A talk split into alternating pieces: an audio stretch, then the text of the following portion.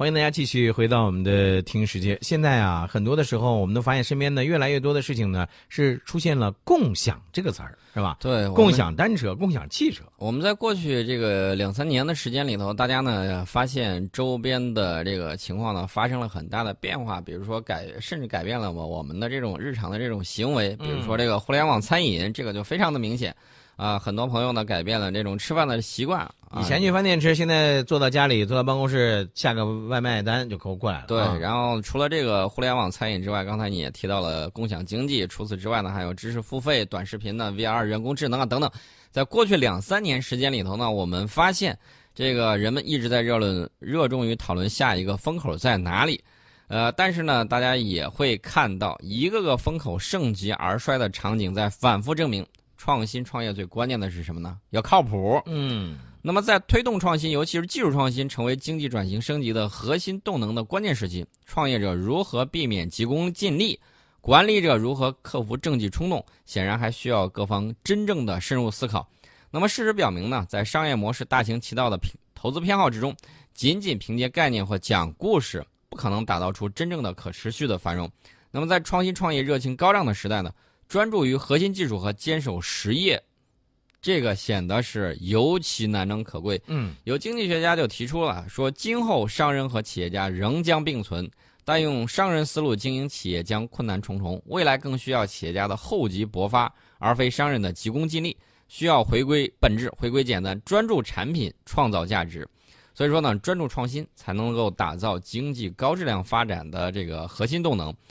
呃，我们可以看啊，这个在创新的路上，有一些人可能啊会变成那个叫什么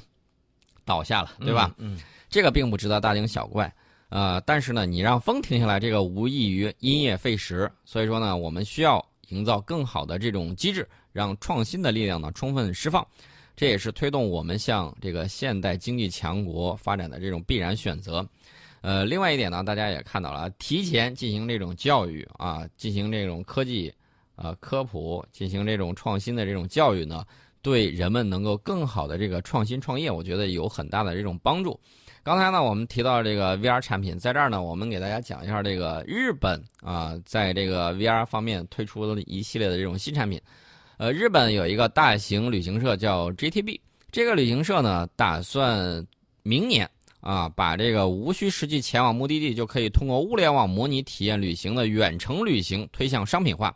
这个公司呢要开发这个，就是跟那个开发机器人的初创企业合作啊，推出通过机器人感受旅行目的地景色和声音的这个系统。呃，另外呢，ANA 控股企业呢也开发出远程旅行产品。呃，在老年人不断增加的这种背景之下，因为这个日本老龄化比较严重，嗯，人们越来越期待无需出门的旅行。哎，这个事儿我我不太嗯同意啊，就是我觉得是旅行是目的是干什么？旅行你就是出去走一走，看一看，看一看不一样的风景，不一样的风景。然后你坐在家里头，你戴个 VR 眼镜，然后呢，你或者是你通过其他电子设备来帮着你来感受一下。哎呦，我到这儿了，哦，我到你你身未动，已经心已。行千里了，对呀，那这是未动心已远。那么这种情况呢，在他开发的这个 VR 旅行商品里面呢，确确实实可以体验。旅行者呢，只要在家里面坐着，然后头戴 VR 眼镜，指尖戴上这个触觉传感器，嗯，就可以通过网络与旅行目的地，呃，大概高约这个一百五十五厘米、重约七十公斤的这个机器人呢实现联动。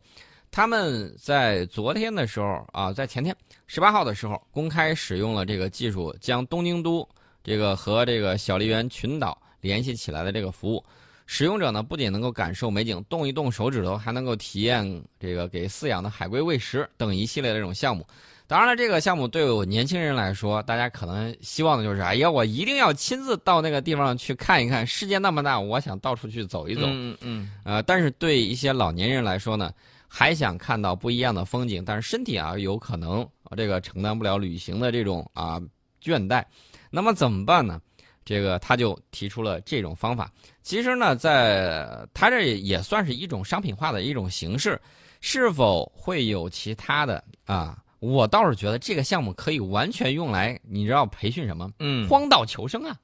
啊，这个可以模拟一下这个荒岛，然后呢，利用这个手头的这个资源工具，你在这个现呃在自己家就可以呃，体会到贝爷那种上天入地，能够在丛林中成为食物链顶端的男人的那种感觉。先把你培训好，然后你再去探险，嗯避免有一些所谓的驴友不听劝阻爬上危高山，，险嗯，不光给自身带来危险，还给救援人员带来危险。嗯这种情况，我觉得应该是有这样的这种项目提供培训，对，然后培训好了之后，呃，它里头可以有一关一关的这个课程。嗯等你全部做对了，你再去实际之中，你再去锻炼几下，然后你再去远游。嗯，我觉得这样比较好。另外呢，有其他公司也加入到这个远程旅行的这种开发，比如说 N 呃 A N N 控股呢正在开发远程操控太空中的机器人，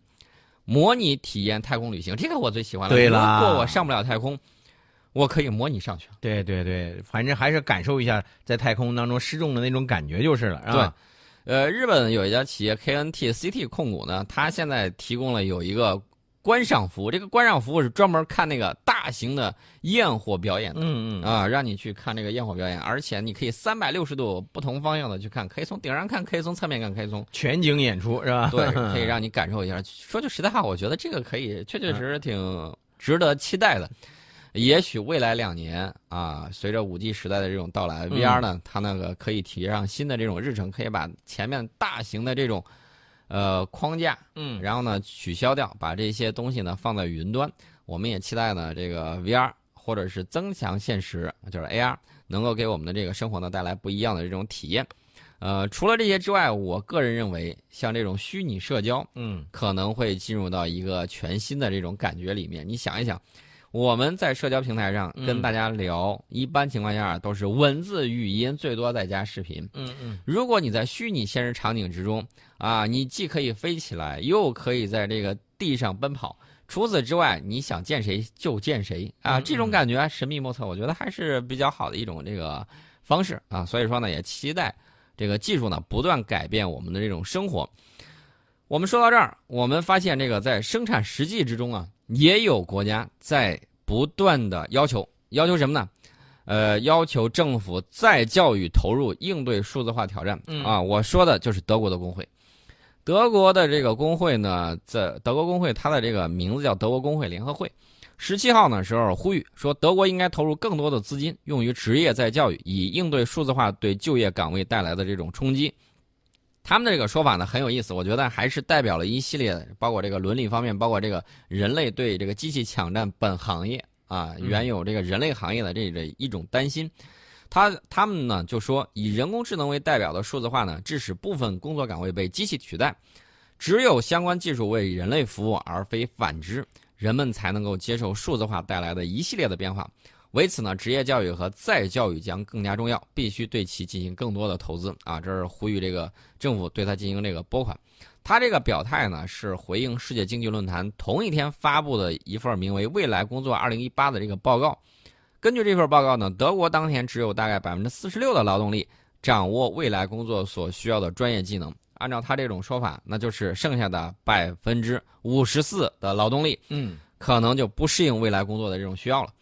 那么这个报告显示呢，在选取的汽车、航天、能源、金融、计算机等十二大行业里面，目前百分之二十九的生产工作是由机器完成的。这个比例在二零二零年，根据他们的判断要上升到百分之四十二。未来工作更看重人的思辨思维与创新、批判性思维与分析、领导力与社会影响力，还有抗压能力等等方面。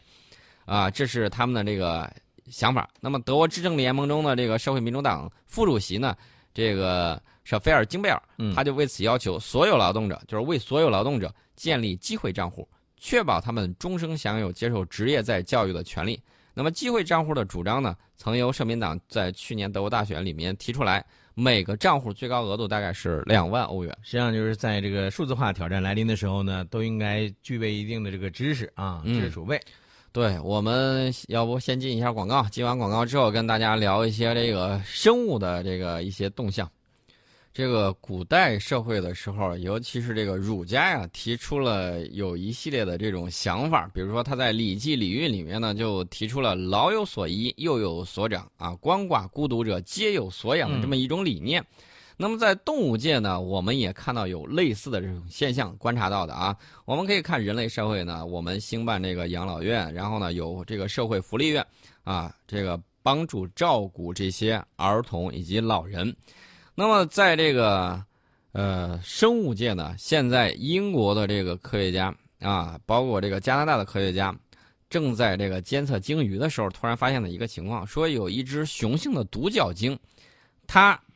等于说是流浪在外，嗯，但是呢，它现在跟一群白鲸生活在一起。按理说，你看不同的这个族群嘛，是吧？一个是独角鲸，一个是白鲸，这不应该是在一块儿的，但是现在在一块儿了。啊，这个独角鲸呢，通常生活在寒冷的北极水域，但是出于某种原因呢，这头鲸鱼冒险向南进军。嗯呃，这个研究人员就发现，这个圣劳伦斯白鲸呢，似乎收留了这只流浪的独角鲸。嗯呃，研究人员说，它似乎就是这只这个独角鲸啊，正在和它的家庭新成员们生活在一起。那么，根据海洋哺乳动物研究和教育研究小组的这个研究人员的说法呢，他们说这并不是他们第一次发现这头走失的独角鲸和白鲸混在一起，在2016年和2017年也检测到这头雄性的独角鲸，嗯，它这个头上呢有一种深色的斑点，还长有一颗巨大的这个角牙，像一个大拇指一般从这个白鲸群里面伸出来。但是呢，这并不能阻止这群白鲸把它当成自己的同伴。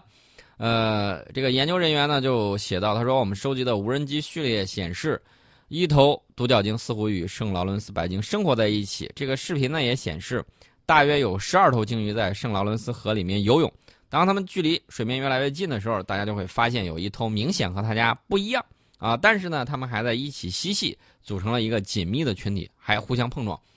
这个似乎十分不寻常嗯啊！这个但是不断上升的气温呢，会把越来越多的物种推向新的这种环境，而且研究人员说呢，这种情况可能很快会变得更加普遍。由于这个北极地区可观察到的气候变化，这两个相关物种啊，因为这个白鲸和独角鲸呢属于同一个家族，是单齿兽科，嗯可能会在未来几十年里面越来越频繁的出现在一起。按照研究人员的这个说法呢，他们已经在其他物种之中看到了类似的这种现象，比如说北极熊和灰熊，甚至观察到了它们的杂交。然后呢，他们说会不会有一天在圣劳伦斯河也观察到一种白鲸和独角鲸杂交的这个品种呢？就是新的这个物种的这种出现，会不会有？这个呢，大家也在这个观察之中。其实呢，这个气温我已经给大家讲过，你可以看这个历史地理学的时候，就会了解到气温的这个变化呢，在地球上啊、是比较常见的。而且五千年前，我们所在的这片土地上啊，到处奔跑着大象。啊，大家可以要知道啊，这个现在我们这儿是没有大象的。大象现在中国野生的大象只有在云南部分地区能够对找到，其他地方呢已经没有。但是大家别忘了，咱河南这个玉啊，这个右边就是个大象，对，啊就是一个人牵一头大象。嗯我们到这个河南博物院的时候，也能够看见这样的这个呃雕塑啊，一个人左右两边各有一只大象，牵两头象，呃，这个还是比较形象的嗯啊、说明为什么河南简称玉。而且呢，这个我记得当时呃三国时期，包括曹操，他呢在老家，呃我们都知道这个曹操老家是在什么地方。那个地方呢，他呃看到有一群人就往回跑，从河边往回跑。嗯他说：“你们跑什么呀？”呃，人家就说了，说河里头出现了一条龙，这个龙呢可能是就是现在说的叫什么呢？就是那个湾鳄，嗯已经在中国大陆上已经绝迹了。这种湾鳄呢，当时生活在这个安徽啊，这个河南交界的这个河流里面。呃，但是曹操呢胆子比较大，曹操说这个东西我原来就这个打败过他啊，嗯一点都不害怕啊。人们现在呃就到那个时候才知道，原来那个曹操小时候确确实实很皮的对对啊，胆子比较大啊，艺高人胆大，他的武艺水平还是不错的。我记得有一在这个曹操这个本纪，呃，应该是《三国志》里面记载的有，就是出去一天带着这个曹丕啊出去打猎，一天射了好几十只这个野鸡啊，还有其他的这种野生动物，呃，水平还是不错的。但是，虽然说是在这个三国的战将排名当中啊，刘关张啊，这赵云呐，这个可能跟他们比又又瓤了点儿，是吧？呃，曹操的这个武力值还是比较高的。这个嗯说点题外话啊，他年少的时候曾经跑到一个大豪强啊，也是大官僚的这个家里头，听说他呃很牛，然后呢，他要去捋胡须，直接跳墙进人家家，呃，手里头拿着这个兵器，看家护院的有一群人呢，嗯几十号上来，几十号人嗯，跟他对打，奈何不了他，最后他又跳墙跑了。哎，但是这个明显的就有点那个什么，咱不说这对方个不是演绎的啊，我知。道这个不说对方是个什么样的一个人物啊，但是曹操你本身这个进到人家家里头，你翻墙进去，这个事儿就不对了。呃啊，，当然了，他本身那也是这个高级官僚的这种子弟，嗯，用的是这种手戟。啊这就证明了什么呢？这个曹操啊，那时候确实挺皮的啊，啊。对，而且打起来的时候指东打西。嗯后来呢，这个曹植呃曹丕也曾经受过专门请过这种专门的这种教育。嗯，有一个将军呢，号称叫袁弼将军、嗯啊，这个胳膊比较长。呃，他有一项绝技，嗯空手入白刃，嗯和这个曹丕在宴会上进行这个对打。嗯曹丕呢拿了一根甘蔗啊，然后以此当剑。嗯这个邓展不服，然后呢两边这个开始就比，然后呢瞬间就戳中了他胳膊好几次。嗯然后邓展说呢，咱俩别坐着了，站起来比吧。比完呃一比，呃就戳这个点儿，又一下就戳到脑门上了。嗯，大家可以看这个家学渊源还是比较丰富的啊。这个希望大家呢就是尽可能的啊，孔子讲的六艺，各种方向你要这个全面提升自己。古人呢也是我们的这一个榜样啊。嗯说了点题外话，我们还是说回来，这个事儿呢比较有意思啊。我们都知道这个植物它不会动啊，植物大部分它不会动啊。哎，不，有有有会动的那个含羞草，含羞草你只要一碰它，它就滋儿，对。叶片收起来。我是说它走路，啊，那那是 这个很难，除非这个通过这个种子的传播啊什么之类的。嗯对对对，那么，日本奇遇大学的这个研究人员呢，最新发现说，植物的叶片在遭到虫害的时候，它会分泌谷氨酸，这个把信息呢迅速传递到其他叶片，促使植物体内合成抗虫物质，嗯。就是告诉大家来虫子了，来天敌了，你们赶紧那个弄点儿警报了。啊，弄点不好吃的让他们吃，他们吃了不好吃了就走了。那么植物遭遇虫害的时候，能够能够在短时间之内把信息传递出去，这个嗯之前的研究呢已经发现了。对，但是这个大家也在怀疑说，植物并不具备类似于动物的大脑和神经系统，它们到底是如何感知伤害并且传递信息的，一直不得，一直是大家是百思不得其解。嗯嗯那么这个大学的研究人员呢，就发现这个他用这个呢喃芥啊去做实验，嗯。呢喃芥的叶片被虫子啃食之后，嗯。伤口处的这个细胞呢自动分泌谷氨酸，嗯。促使钙离子浓度上升，以每秒钟约一毫米的速度把钙离子作为信号，通过植物输送养分的管道传输到其他叶片上。嗯